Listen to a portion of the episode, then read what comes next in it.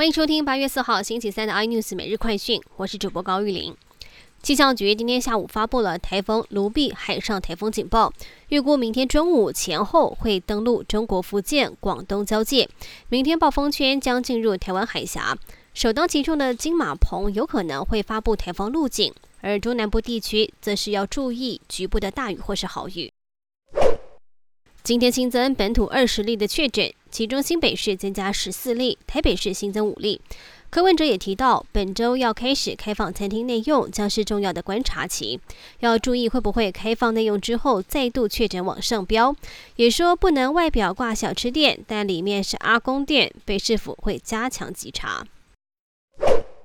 在冬奥夺金的男子羽球双人组林洋配，王麒麟先前透露想代言金牌啤酒，但因为王麒麟跟李阳两个人其实是土银员工，代言可能会受到国营事业法规的限制。财政部也表示有收到民众的期待，但也希望不抵触法令，目前已经洽询全序部等相关单位进行研议。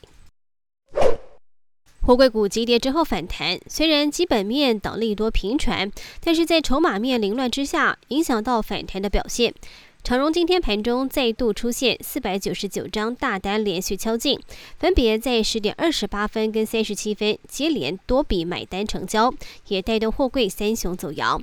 而今日资金明显转移到电子类股。成交占大盘比例超过六成，而航运股占比降至百分之十八左右。中场站上一万七千六百点，也刚好是月线突破所有短中期均线。